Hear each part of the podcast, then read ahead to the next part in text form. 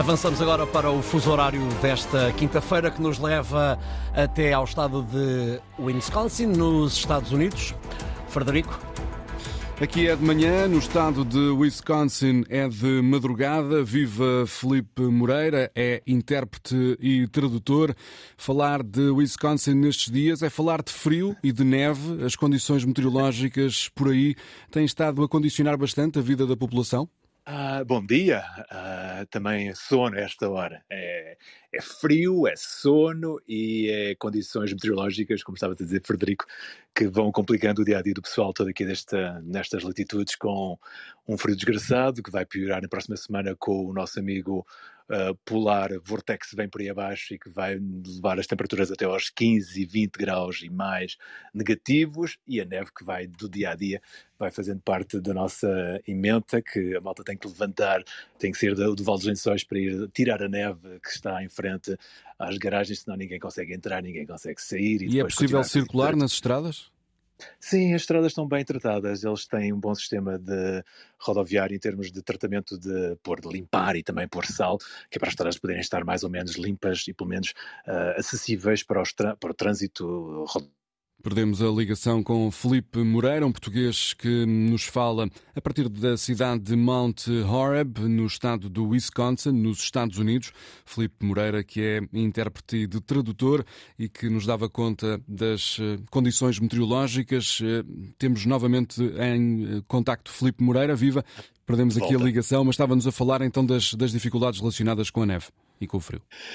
Sim, é um problema que é para Wisconsin, que é um estado mesmo cá mesmo no norte dos Estados Unidos, é digamos que isto é o normal uh, para o malta mais como eu, uh, português e latino, temperaturas nesta área uh, dos 15 graus, 20 graus negativos e cheios de neve até a riscos cabelos, que a malta tem que, não é normal, portanto a malta tem que se habituar a esse, esse pormenor de estar equipado e de saber o que é que vai fazer, o que é que, se vai para a estrada tem que levar pelo menos, se não leva o garrafão de vinho, leva o garrafão de água atrás, com os cobertores, que é para poder, não, se por acaso o carro entra a ficar parado na estrada ou se tiver algum problema, poder estar acompanhado para se esquentar e esperar que, portanto, este tempo passe, mas é nesta altura um, um, um tempo muito complicado para se poder uh, ter algumas ideias malucas de pôr aí na estrada a fazer grandes avarias, porque senão depois pode ficar, uh, digamos que, uh, atolado. Exatamente. Neve. Filipe Moreira, falamos também de política. Os norte-americanos têm hum. este ano eleições presidenciais e o Partido Republicano hum. está no processo de escolha de candidato à Casa Branca.